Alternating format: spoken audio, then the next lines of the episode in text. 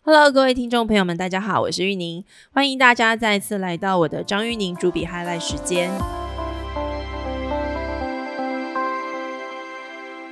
今天我们专访的创业者或是企业家是大家很熟悉的翟本桥 Ben。我跟他认识非常多年哦，那每一次找他来都以前都是聊这个 IT 产业、智慧制造相关的 issue。那今天找他来呢，要谈一个他的新的创业的呃题材，但其实对 Ben 来说，这也不是今年才开始嘛。我刚刚问他，他说其实是已经四年的时间，而且他生产的产品也不是我们过去对他熟知的软体，这次是很实际的产品，是口罩，也是大家最近非常非常热门的一个重要的话题哦。Ben 先跟大家 say 个 hello。嗨，各位朋友，大家好。好，呃，Ben 之前呃，在这个呃疫情爆发的时候，就刚好大家就突然发现，原来在你默默的投资嗯了一家公司，而且你其实参与经营，而且这家公司不是做软体，是做我们要说做硬体吧，因为它的确是生产产品，不过它还是蛮对不对，软的。 蛮软的。好，我们等一下来聊聊看为什么这么软。你先跟我们介绍一下美思杰这家公司好不嗯好？就我所知，呃，它生产的这个产品是口罩。那它跟传统呃的口罩比较不一样的地方是，它不是耳挂式的，它是用粘贴的方式，嗯然后而且好像可以重复使用。嗯你跟我们谈一谈美思杰的特特质好不好？嗯哼，好。那这个点子其实是我的合伙人，呃，他想了很多年，然后自己试做了一些原型。到了二零一六年的时候呢，呃，碰到我，我跟他谈了之后，觉得这个点子不错，嗯所以就投资，然后开始做。那这种口罩的特点是，它是用医疗级的胶粘在脸上，它不用挂耳朵，嗯那以前大家不觉得口罩挂耳朵有什么问题，那可能就是呃戴一戴拿下来嘛，没关系。但是呢，呃，现在变成一天要戴八个小时的时候呢，就发现耳朵会很痛。嗯那这是第一个。第二个呢是口罩，大家平常戴的时候，其实周围都在漏气。你的鼻梁旁边有那个压条，对不对？对如果你的压条没折好，事实上像我们现在看到 的，我们好同事，那旁边根本就是在漏气，你对的气就一直往眼睛那边喷。嗯，然后或者是脸的呃脸颊左右，对，呃，有些是下巴也没戴好是，那有些人甚至戴下来是鼻子露在外面，嗯。啊所以这些都会让口罩根本丧失它的防护效我果。们看这次疫情，其实有蛮多的医护，国内外都是哦，他们都有 PO 他们的照片在呃网络上，大家嗯哼可以看得到。就是传统的，就是刚刚这嗯个被你讲的这样子一个一个口罩的形式，他们为了要确保它是密闭的，它就是压得很很用力这样子，所以脸上都有蛮蛮可怕的压痕。，对那现在美思杰的这种粘贴型的，是不是可以解决这个问题？，对，也是解决这个问题，因嗯为、呃，像如果你要防护效果好，很多人要戴到所谓 N 9 5等级的口罩。那 N 9 5等级的口罩的话，它周围还要做气密测试，所以你、嗯通常它是一个硬的杯子哼嗯哼，啊、你戴上去之后，它后面的带子要绑得很紧，对，那才能确保它周围不漏气。嗯哼所以戴戴了几个小时下来的话，根本脸上就是一圈淤血这样子。嗯哼，对好 那或者是最近有一些鸭嘴型的，它比较软对，啊，但是同样的是它戴那个头戴戴上去嗯然后还后是要面要用绑的嘛，还是要压得对蛮紧的嗯啊。那呃，我们做的这个口罩的话呢，它另外一个特点是说，医疗级跟 N 9 5它是长得一模一样的。像一般嗯我们哼看到医疗口罩跟 N 9 5是不一样的哼，，是。所以我们这个同一台机器可以生产 N 9 5也可以降级去生产医疗级的它口的罩。差别就是，呃，你的意思是说，你们生产这两种类型的口罩形状是一样，因为它都是粘贴的嘛对。可是它可能是材质不同，因为是 N 9 5要求的这个隔隔离或这个防护的效果啊，它更高一点是里面的过用不同的过滤层。嗯哼，那在别的口罩来讲的话，它根本是完全不同的形状，嗯哼，但是在我们来讲是同一个形状，只是换不同的过滤层。是那因为 N 9 5口罩毕竟它的需求量没那么大，对，所以你如果不做的时候，机器闲置也是很浪费。嗯可，是，一旦有需求的时候，你又需要很大的量，对，所以用我们的机器来做的话，是同一台机器，平常你可以做医疗级，有需求的时候可以做 N 9 5最所最以大对的差别是因为形状一样，对不对？对就它的形式是一样对的。，那所以嗯对工厂来讲也是比较好的投资。嗯哼那这个口罩，呃，还有一点就是它的折叠，是呃，平常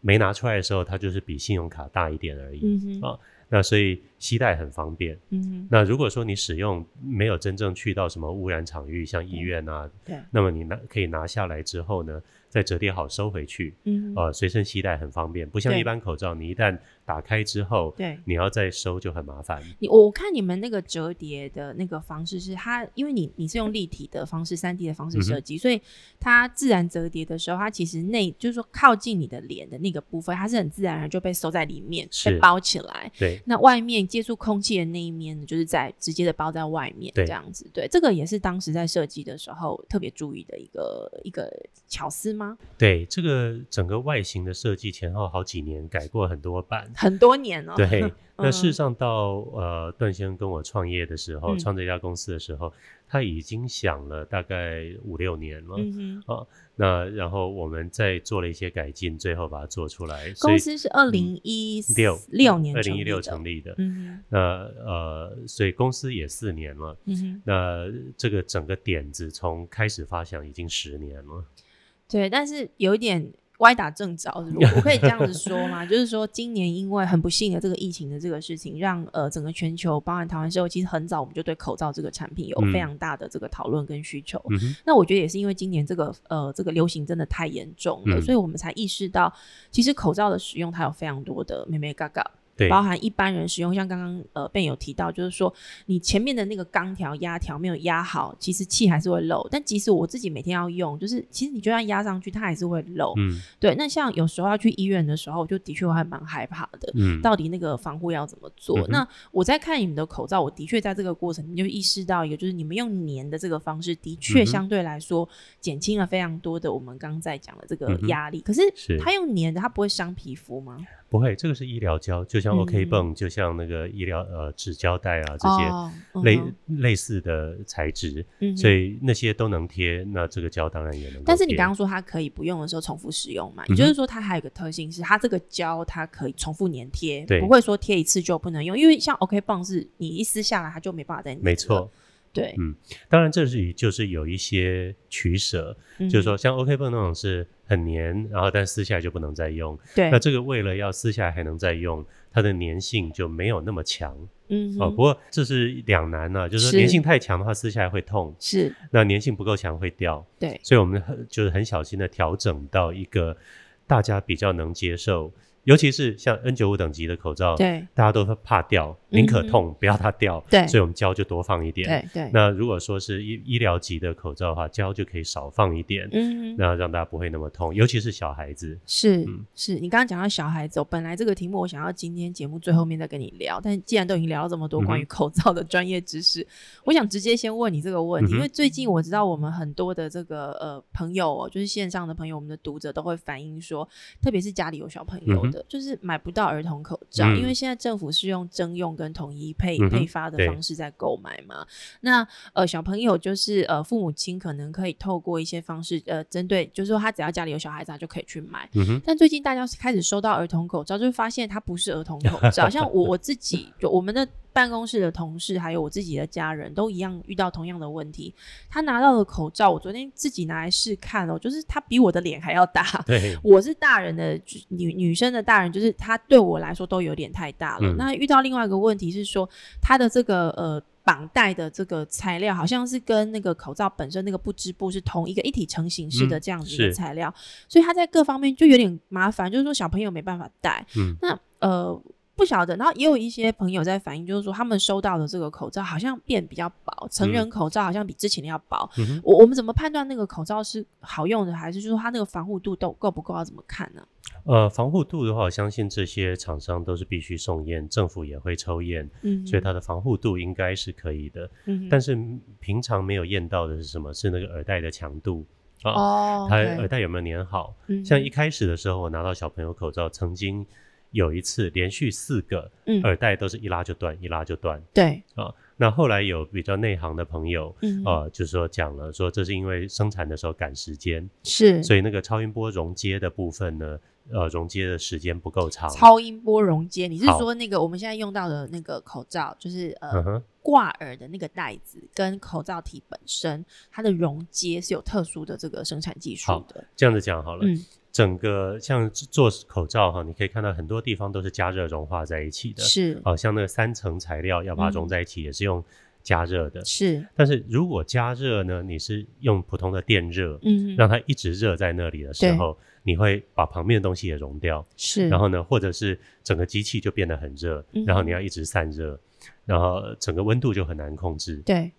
所以像这种精密溶接、瞬间溶接的工具呢，都是是用超音波。嗯呃，超音波发出去打到金属的时候，金属会发热，然后你是超音波一停，它马上就不热，哦，OK，所以这样它才去能控够制那个温度对的位置跟区域，不要过那过位大这置样是有一个模型，嗯你的那个口罩它有一个有一个溶接轮在对转，，哦对，那这个转过超音波元件的时候被嗯热到，嗯哼，然后那那个口罩的位置就会被融化。，是所以像上面现在打的那些线条，嗯哦还有那个 Made in Taiwan 是哦这些字，都是用超音波溶接轮去打出来的。哦，OK，是那嗯哼这个超音波溶接轮，全世界能做的厂商不是很多，就是那个超音波发正体啦。是，那有大陆做的，另外就是德国做的最好。嗯所哼，以当初为什么国家队一成立的时候，马上派人直接飞去德国，就是把那个为了原这件搬个，回来？这是其中一个很重要的原因，对，因为嗯大陆的一方面是品质比较没那么好，是那另外一方面是说当时人家也不一定愿呃意愿意提卖你供。，嗯，那德国厂商我们就刚呃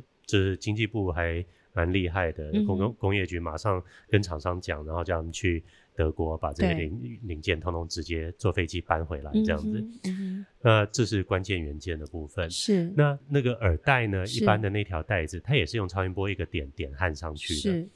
那如在你赶工的状况下，时间就不够长。有时候可能就没有办法就漏融掉合了一得些很好，对，那所以我相信也有很多人反映过这个问题，所以后来就好像比较有改进了。嗯哼，那另外呢，你说到大小的问题，对，就是儿童口罩的问题，那个是立体口罩、嗯哼，啊，那它裁切的大小，是那其实呃，我相信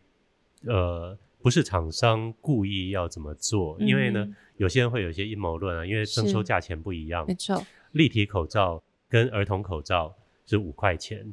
那同样的价格，对，嗯所以并不是说他拿成人口罩去混充儿童口罩，因为，OK，成人的医疗级口罩本来是两块半、嗯呃哼。这都是公开的，所以不是我在泄露政府是当秘时密政府征用的时候对呃厂商的公开资料，对，这都是公文里面写的清清楚楚的。嗯哼那那原来是医疗口罩两块半，是外科手术口罩三块钱，因为它嗯的防护效率稍微高一点。是然后呃后来呃有提高一点啊，那儿儿童口罩跟立体口罩都是五块钱，原因是比较难做，是不是？比较少。然后立体 OK 口罩第一个本来就比较难做，嗯哼，那你说它的耳带的材质就是对不织布。对，那立体口罩本来那一种设计呢，它用的是弹性不织布，嗯哼，所以耳带是有点弹性的。是你如果拿到没有弹性的话，那就是厂商后来换了不应该用的材料，因为嗯哼如果没有弹性的话，根本没它办就法挂嘛不上去，对，那至于大小的话，我倒相信他们不是偷工减料，可能就是是真的报错了。或者是说他在配送的过程当中呃嗯哼没有把这些东西考虑算进好去考虑清楚，对，因为立体口罩跟儿童口罩是同样价钱，所以他没有混 成，他没有他混不会充因为这样子呃而故意冒充儿童口罩。对，所以现在网嗯络上面有一些家长在想说，他们拿到那个口罩，感觉他们觉得材质不够好啊。其实嗯可能这是一个误解，因为对厂商来说，它的成本是是是一样的。材质厚度那是嗯另外一个问题，是，因为像我们一般医疗口罩以前用的是每平方公尺二十五克嗯的哼，那个哦过滤层。是，那这个过滤层的话呢，过滤细菌可以到大概百分之九十八左右。嗯哼，那外科呃医疗口罩只要求百分之九十五，嗯哼，那为什么要做九十八呢？因为你放久了，静电会跑掉，它会衰退。然后 OK 口罩保存期限是五年嗯哼我自己不知道，但是有行家告诉我，每年大概掉半趴， ，OK，所以呢，九十八放了五年，掉二点五趴，是还剩下九十五点五，是，还符合规定嗯哼，啊。所以是因为这样。那可是如果说你口罩做出来，反正马上会用掉，你只要符合九十五、其实就可以了，九十五点五好了，是你预留个一年的嗯哼时间，，嗯哼哦，那这样子的话，你可以用比较薄一点的材质，是啊，是，这是过滤层的部分。嗯那至于外面的防泼水层哼，是跟里面的亲水层，是，那我不知道厂商有没有去用薄一点的，但是没有必要，因为那个嗯价钱真的很你说便宜就原料来说，就其原实料差来别讲不大，对就外层内层层都很便宜，贵的是嗯哎中间的过滤层。 OK，那中间 OK 过滤层本来也没有很贵，但是呢，疫情爆发之后没到错现在大概涨了有十几二十倍。呃，十几二十倍啊，对，那是本来呃本来一顿大概呃呃两三万块，是最便宜的时候到一万多了。嗯哼那个可是后来正常价格，我想一想，一顿好像是两三万，但是现在都要上百万。嗯哼，对嗯哼，对，因为全球都在抢这都个在物抢资，是，嗯所以对台湾来说，因为现在是用政府统一征用嗯跟哼这个配送给就是呃需要的民众自己去买嘛。嗯，那在这样的状况之下，你的意思是说，我们现在手上拿到的口罩，因为照道来说，政府会去做这些基本的检验跟测嗯哼试。那如果大家感觉可能有比较薄，那有一些可能的原因，那有其中一种可能是说，因为预测就是大家现在拿到就会立刻使用，嗯所以有可能在进店上面，因为过往的这个生产会想说，预想你会可能会放个三年到五年左右，所以它进店层也许会做的稍微比较高一点点，因为它需要一些这个衰退时间。但嗯现在可能第一个时间赶来不及，然后再来就是预知大家就是要用它了，所以有可能在那一段会稍微薄一点点，这这可能是一个正常的现象，大家不用我那是么觉得的这担是心。这是可以的，是因为你如果马上要用掉的话，真的是不本必来做到本来保存他就五年做的那到个部可以分，对，他就做对到这个防护因为嘛，事实上，你看现在我们的包装也没有依法规， 就是那个赶快送到药局，赶快配送出去。对可没是错照法规的话，你要有盒子，盒子上要写那个位置多少是字号，是，然后后什么使用方法、保存对面什么都要写在盒子上面。对可是现在根本没时间去做那些，也没有必要，是浪费。对，打仗的时候有子弹赶快打了，还没管你错子弹上面有没有刻的很漂亮，对嗯不对？ 嗯嗯好，这个我觉得我相信对我们的很多的朋友来说，应该可以厘清大家心中的疑虑哦，嗯哼因为我我觉得这个是非常制造工艺的专业的知识。 那对呃不不理解这个行业的人来说，但我们现在每个人都需要这个吃吃嗯这个东西，特别是要给小朋友用的，就会嗯比较担心说这个防护是不是不够。不过刚刚贝这样跟我们解释，我觉得大家应该会比较安心一点点。对，就是说薄可能也是有它的原因在，而且它的确就是这样，暂时。战争的时候，子弹可以上场，就赶快上了，不用一定要包装的很漂亮。但对是，呃是不是有不孝厂商真的偷工减料到嗯对不能接受地步？我不知道，是那因为我没有，嗯我不你是不再参与这个国，你我嗯你对没有我在这个国我家没队里有面，在这些厂里面看。是是啊，但是一般来讲，大的有信誉的厂商，台湾这些康纳香啊，嗯呃哼这些，呃，他们应该是不会做这种事情的，是是，因为为最重要一点是说，他们的产线流程是很固定的，你临时去换材料，想要偷工减料，嗯也没反那么而容易，对不对？反而造成困扰。是那对他来讲的话呢，这些材料都是政府管制配送，嗯，他也没有必要去偷那个呃比较便宜的材料没。错。好，嗯那接下来我想要跟 Ben 聊一下你的公司哦。嗯刚刚很谢谢你跟我们分享关于这个口罩辨识的一些专业知识， 我相信这也是你带领美思姐这家公司这几年来慢慢累积出陆陆来续续学到的理理是解到一些很重要的专业知识。那美思杰这次有在呃政府的这个国国家口罩队的哦这个队伍里头好吗？我们是在被征收的范围，但是不是在国家队里面。嗯哼，为什么呢？当初国家队成立的时候找了二十九家嘛，对是不对？那然后征用他们的产能。嗯哼，那这二十九家，就是台湾有八十家领有执照对的口罩业者，对，那其中有十四家是自己没工厂的，嗯哼，呃，只是领了可以执照，说我可以卖，我可以进口。嗯所以哼这十四家自己不制造，政府当然是不会去征用它。然后有六十六家是有工厂的，嗯哼，那我们是在二十九到六十六中间这个地方，就是 呃，六十六减二十 九是就是呃这个叫什么业余 队吗？没有，你也不算你们的业余状其实况都你是们专当时业的状况小是联什盟么。嗯哼，好， 我们当时的状况是，第一个政府禁止出口嘛，是。政府一禁止出口，我的存货马上就被抢 光了。所有 需要口罩的人也也会找到你对们。对，嗯然后我还是维持当初的价钱，并没有趁机涨价。嗯 哼那然后呢，呃，二十九家被征用，那其他的还是可以自己卖。对那之后就就有人抗议说，哎，为什么有人可以自己卖？对，然后所以政府就扩大征收范围到全部六十六家。 嗯哼，那因为原来二十九家掌握了八十几趴的产能，是，以政府来讲的话，它管控这些比较容易。嗯哼，结果后来为了增加那几家，后面这几家哇，搞得人仰马翻。是，那经济部啊还有纺中所都增加一堆人力，就只为了增加那个十几趴的产能，嗯而哼，且那十几趴的做的口罩还不是标准规格，所以有些人会拿到奇奇怪怪的形状。所以我们颜色现在等等开始拿到，有可能是因为这个部啊哦，分的不是，产那品，其实当初就已对经一有开始就好是这样。嗯那哼呃，可是呢，最近开始讲颜色啊什么，是对因为那些大厂他们也有出各种不同颜色的，他们也开始把这些产能的产线的这些东西也嗯一起纳进来了，对，这因为样后来国家队成立的时候嘛，是那最主要是说要多增加产线。是那有很多家呢，他们自己原来产线都已经没在做了，因为嗯口罩这个工业其实是当初是蛮夕阳的是，啊、那没想到现在是梅开二度这样子。那、嗯呃，因为口罩的利润很低，是你知道当初在 Costco 你可以两百九十块买到两百个对医疗级口罩，一个一点四五。对好，那所以这么便宜的东西变成都是从大陆进口，是，那台湾自己做的就比较少。嗯台哼，湾自己做的就是反而是比较漂亮、比较呃有 fancy 有的一些质特感。哎有设计感这样子的嗯哼那就等到疫情一开始的时候征用，然后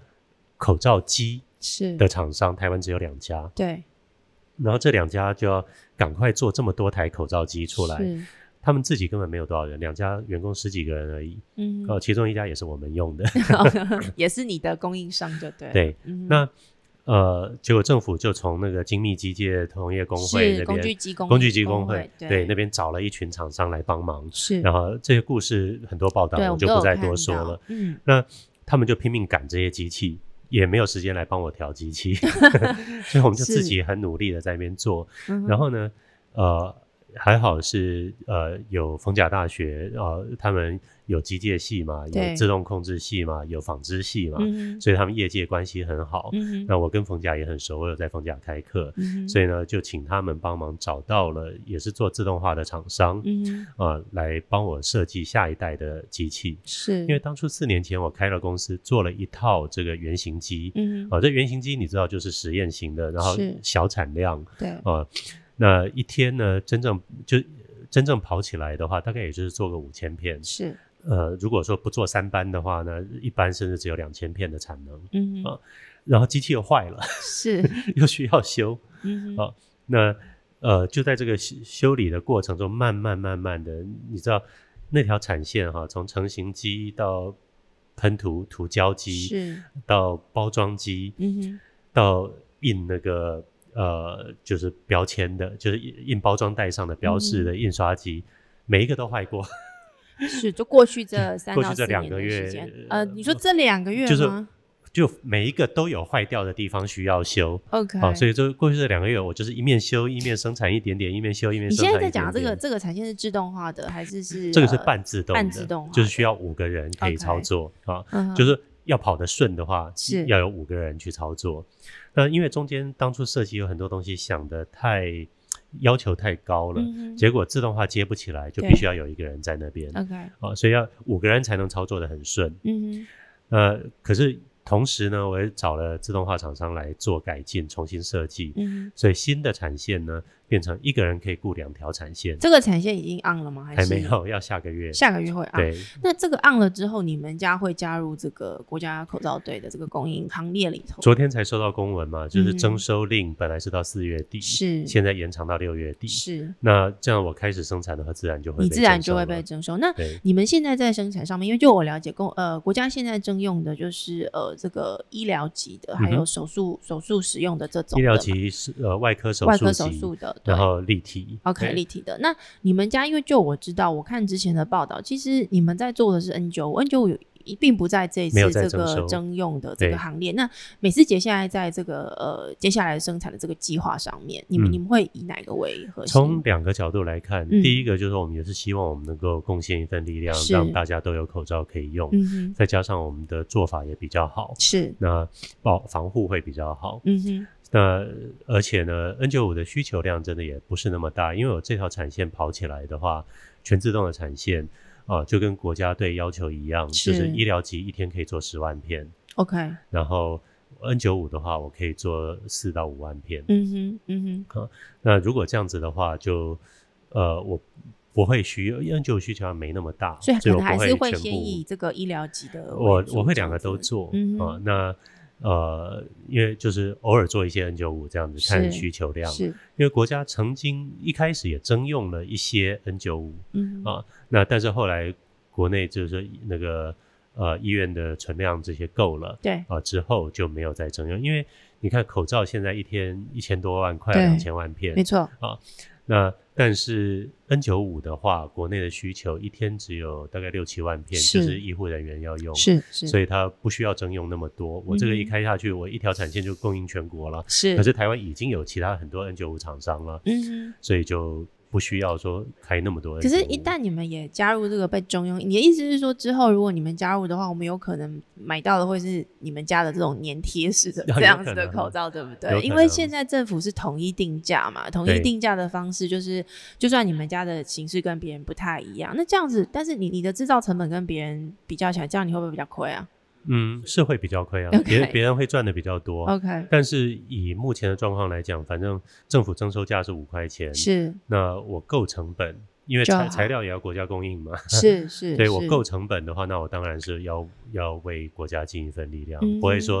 呃就是如果是赔钱，那我当然没办法。对对，但是呃成本上是够的话，那当然就是来帮忙大家。好，，那我嗯们来聊一聊你这一次的这个创业的心路历程，对不对 因为我觉得我刚刚前面开头我就讲了，就是以前我跟你聊都是在聊 IT 产业，聊这个云端化数位转型，但是你四年前投资这家公司的时候，那时候应该主力还是在做合配，就比较是偏 IT 这一段的服务，对不对？对嗯你你当时怎么会想要投资这家公司啊？一开始是纯投资啦，嗯哼那因为技术呃一开始的技术都是这位段先生做的嘛。是你的合合作伙伴？对，嗯那我们现在那一套原型机所有的设计也都是他做的。是呃呃，当时最主要就是测试这个市场，嗯呃，哼，对于这个 PM 二点五雾霾口罩，呃，所以你当时看好的是 PM 二点五的这个市场的对当时可能的需求，对，当时是嗯觉得说大家需要防护 PM 二点五，甚至我选举时候送口罩主打的也是这一点没错。啊、那可是 PM 二点五的问题是，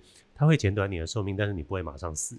对，它所有一以点大家温水温水煮青蛙，大家感受不对到，对不对？所以大家就想说，那那我要每天买口罩来戴吗？有那么严重吗？嗯只有偶尔自爆或者是住在火力发电厂附近或者住在对垃圾场附近的人才会觉得说，哎、我的呼吸有问题，我需对要戴这种好的过滤口罩。嗯哼，所以当初我们设计的过滤能力其实非常强的，嗯哼，因为 PM 二点五呃，就是以 N 九五口罩来讲，它是呃围尘颗粒要过滤到百分之九十五，啊哈，然后一般医疗口罩的话呢是只要百分之八十，嗯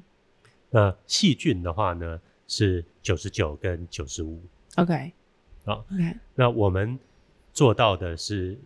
呃，医疗级当然是做到，是就是九十九跟呃不，医疗级的话是做到九十五跟八十嘛，是我们做到九十九九十八点多跟八十八，你是说你们自己的医疗级的部分就做到九十八的这个防护的就这个细菌对细细菌菌的是这九个嗯十八点九的防护，然后呃对围城是八十八的防护，嗯哼，那那个 N 九五等级的口罩的话呢，呃，我们细菌是做到九十九点九嗯哼帕以上。是为什么说以上呢？因为它测不出来了，是就是过滤完一个细菌都没有，嗯哼所以它只能说九九点九以上。嗯哼然后围城的话呢对，是过滤到九十八点点五左右、嗯哼啊，所以比 N 九五的九十五还要还高要再很多。更高一些，是对对，那呃，所以做到，而而且最主要，我们戴上去不会呼吸困难。嗯哼。呃，很多有人大家，因为我们这次这个录音没有录影哦，我我是没有戴口罩，因为我戴口罩没办法呼吸，没办法主持节目。可是 Ben 是全程戴着他们家的口罩，大对家听得出来，有觉得他气就是有这个中气气吐不的足吗感觉，感觉好像还好，对不对 嗯？嗯，对，所以呃，做我们就觉得做到这样子的防护的话，是对于大家保护是比较够的。嗯我之前常举一个例子，就是说我去龙山寺对戴了口罩闻不到香哼嗯哼，对哦对，或者我嗯哼开玩笑说黄国昌在我旁边抽烟我都闻不到。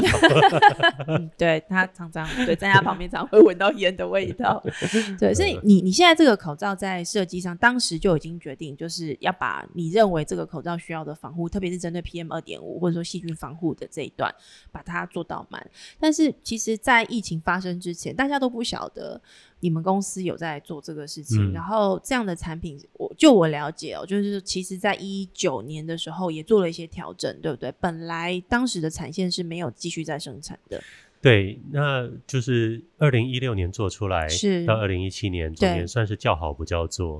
参加一些医疗展，大家都说哇好棒，医疗展会买，对，可是过了医疗展就不会买了。就说你的当时的客户可能比较不是 C 端，对不对？比较有能有办法成交的，会是比较 B 端的对然这后种有一大些型的需求对者。，然后有一些企业呢是买来当礼物送给他的客户，嗯，啊、事实上最近也还是有这样子的情形。嗯哼，嗯哼那呃，所以到了二零一九年、二零一八年呢，我们外销日本对买了一些，那二零一九年反而整年都没在生产。嗯哼，那你知道机器放着不生产其实是容易坏没的， 错，没错，哦，所以机器里面就有一些问题。对，然后到呃，我那个合伙人呢，他自己有另外一个工厂，是，那我的工厂是寄居在他的工厂里面，呃，就是弄大家一起帮着做对这样子，弄一个无尘室，呃， OK 因为口罩要无尘室，所以是嗯其实是特别花钱做了一个无尘室在那边。那只不过就是说，他的员工有空的时候来，有我们有需求的话，他过来做口罩这样。是，是这样我才不需要养产线的员工，不然的话，嗯这四年下来压力太大对哦了，嗯好哼，等于就是我们合伙人自己承担这些费用就是了。嗯哼，那到了过年前开始对疫情的问题，我就说，哎，要赶快再做一些口罩了。嗯哼，然后刚好他那时候工厂又搬家，是那工厂搬家又把机器撞坏了，是，所以呢，过年就没办法做。所以其实你们在疫情最高峰的时候，并没有在那个生产的这个，对呃，我你们没有没有刚好遇到这个好的时机啦，没应有该是这样子就说，是很多事情都很不巧凑在一起。对，对，然后等到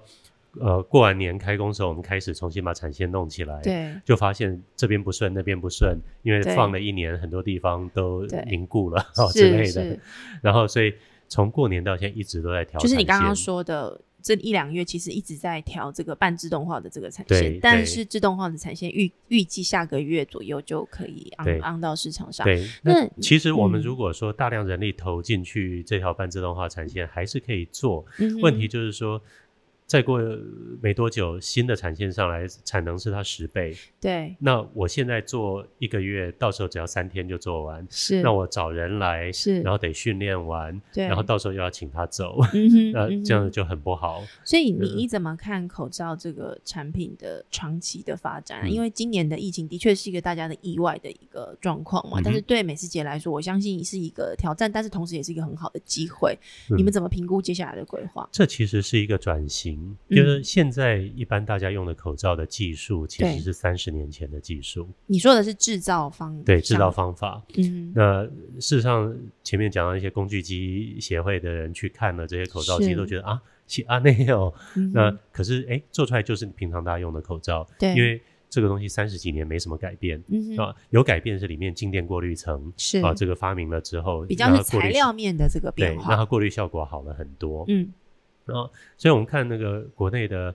呃医疗口罩标准，为什么定九五八十？是我们明明可以做九九九五，为什么定九五八十？因是为呢，三十年前就只能做到九五八十嗯，哼呃嗯哼， 就已经很厉害了。嗯哼，嗯哼哦可是现在当然可以做到更好，但是是口罩形状对，三十年来没什么改变，是有些人做了一些立体的，做了一对些其他的，对，但是便宜的那个口罩形状是没变的。嗯哼，嗯那哼但是现在大家也意识到说，这样的口罩其实是不够的，对，它的防护效能不够。嗯哼，所以在需求出来之后，我对相信会有下一波的改变。嗯哼，我现在把它叫口罩四点零，是 就工业四点零。嗯哼因，为像这一次我们的机具里面就做了很多以前口罩机不会做的调整，比如说什么？比方说呢，你口罩它是三层布夹在一起，对，过去那呃如这个跑的时候对有时候会偏掉，那、就像印刷机的纸跑的时候也会偏掉，是，那照说这应该有一个自动调整的机制，嗯哼可是因为口罩太便宜了，人工也不贵，是所以看到偏掉那个员工过去把它拉一下嗯哼就好了、嗯哼，啊。可是这样的话，你口产线就是要有人看着，对对，所以然后万一偏掉做坏了一段呢，嗯啊哼也没损失也不大是，嗯啊。对，但是以后不一样了，哼现在大家口罩需求量一下多了几十倍，对，变成一个战略物资。嗯哼，大家知道说，我宁可多做一些存起来，就像这个弹药库一样。对，没错，那口罩机也是一样，对你过过去呃，就是这一阵子国家队碰到还有一个问题，嗯就是他要招募新的员工没错，来做这些事。嗯是那过去的口罩一些美美嘎嘎，有些就是就是说不一定搞得清楚，嗯哼这些人要重新熟悉。对，那我们把怎么样把这些东西都自动化，让你的口罩有需要时候呢，很容易就丢下去生产。嗯那不用的时候呢，可以收藏起来，收得很好哼，。对，所以像我现在的产线，嗯我真的是一条线。别人的产线呢是成型机出来拐个弯哼，对，去呃加耳带啦，对，呃裁切啦等等等等，是，啊，然后再再拐个弯去包装，嗯哼啊，但它是我分段式的，但你现在是直接对，连，所以他们有连接所谓式的的一拖二、一拖三嗯，为什么？因为成型机速度很快，对，但是呢，那个呃包装这些呃打那个耳带这些是速度比较慢嗯哼，啊，所以它会所谓一拖二、一拖三，一个成型机出来拖两三个后段，嗯哼，嗯哼，那我的是一对一，直 OK 接，因为我把它做成一种印刷流程。你知道，嗯任何东西一旦能印刷就快了，对，没电路错，板也是一样，印刷电路板出来之后就快了。没错，那嗯而且呢，呃，等于就像那个呃电子厂的那种品质控制，这些也都比较好做。是那呃最重要的是说，你的人只需要上材料、嗯对收成品，然后收废料、对。清废料，只需要做这三件事。你你从软体软体的这个专业转到现在做制造者这个、嗯这个专业，你觉得过去的这个软体经验对于你现在在做这个产线有带来一些影响吗？我觉得有，最主嗯要是说，呃，每一个产业的人做久了都会有一些盲点，对都，觉得啊就这样做就好了。嗯哼，那你任何一个新的领域的人进来，像我们现在找的那个自动化厂商，其实他原来是做国防工业的， 是做炮弹嗯啊哼什么那些，所以它的精密程度就提高很多。是啊嗯哼那当然，我们一开始成本也会提高，但是嗯哼等到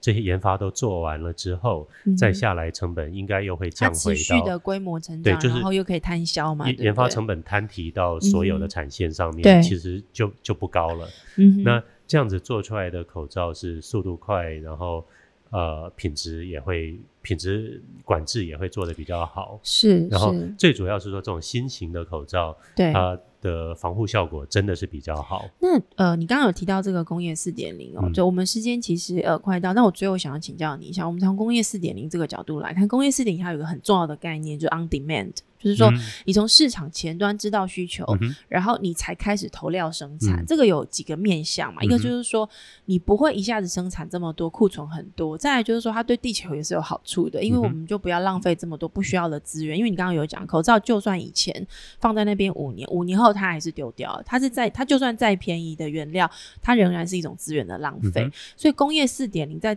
最近这段期间，它呃受到这个制造业我们说数位转型这个角度的很重要的这个呃这个关注哦，就是因为它透过我们在讲的这个收集数据的分析，它可以让生产这个事情变得更有效率。那你又是这方面的这个专家 啊不你敢你会用嗯这样子的一个角度回头去思考美食节接下来的这个发展。那如果要这样发展的话，你们会寻找的 partner 可能又会有跟过去的这种传统制造业有什么不同？那事实上就是说，呃，工业四零很重要是回馈控制，你对要收集很多数据。对我还不敢说我现在新的这一台有做到四点零，可能只有三点零。 嗯哼，好嗯哼比起就是原来口罩机是二点零的话，是那现因为还有一点相零对自动化的这个一点3.0零是那种拿缝纫机去做的是嘛， 那所以现在口罩机假设二点零，我现在是可能做到三点零，但是对我还在努力往四点零做，嗯就是哼要增加很多 sensor，是然后增加很多控制点，是那甚至呢以后可以说。呃，这个想要什么样口罩图案、嗯哼什么样功能的人，他定了之后呢对，出来产线出来自动分包好，然后连地址条都印好，直接寄到他家。这个是你的目 标，对不是对？嗯哼， 对，然后呢，不用的时候也不会浪费。嗯啊哼，对。那因为同一台口罩机可以做很多不同等级的产品。嗯哼对，对，也就是说，假设要做到这个这个方向的话，我猜测大概有几个可能的方向。第一个就是说，第一个假设你的这个客户是 B 端的，嗯我们说这种大型的企业，那变成是这个大型的企业，它也要 on demand，、嗯它也要跟它的消费者之间有一个比较直接的接触，嗯哼或者说你今天这个用户，他可能是像医院的这种，嗯哼就它本来就大量的需求。另外一种就是说，你慢慢地也回头再去检视一次，如果要对 C 端销售，你要怎么样在这一端跟他们有一些更直接的接触，然后 on demand 的来这个生产跟制造，用这样的方式才有办法达到这个工业四点零的这样的一个概念，对嗯哼不对？嗯嗯哼，好，那呃，今天很谢谢 Ben 来到我们的现场，跟我们分享美思杰这样子的一个新的，也是他的新的一个事业哦。就是之前我们在听他聊 IT，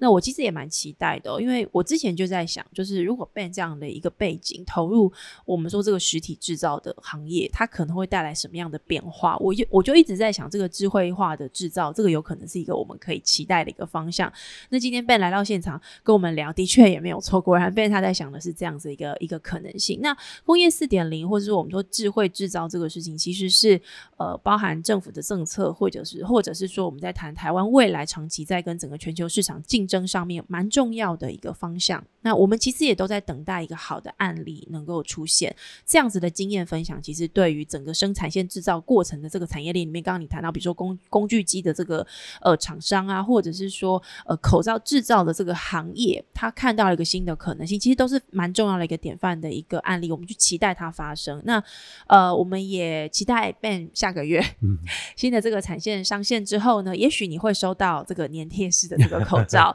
好，那这有点像在抽乐透，你知道吗？我每次都觉得在抽乐透哈。或者是呢，我们也可以期待，也许今年之后我们会看到 Ben 的工厂帮我们开始示范所谓的工业四点零的生产的模式，它会怎么样慢慢的发展。跟慢慢的呃发生哦，这会是我觉得在台湾的市场大家都会蛮期待的。谢谢。对，好，那我们也谢谢 Ben，谢谢大家今天的收听。呃，下一次我们也还会再持续专访一些在产业界上面有一些新做法的专家朋友们。谢谢大家今天收听我的节目，下一周我们再见，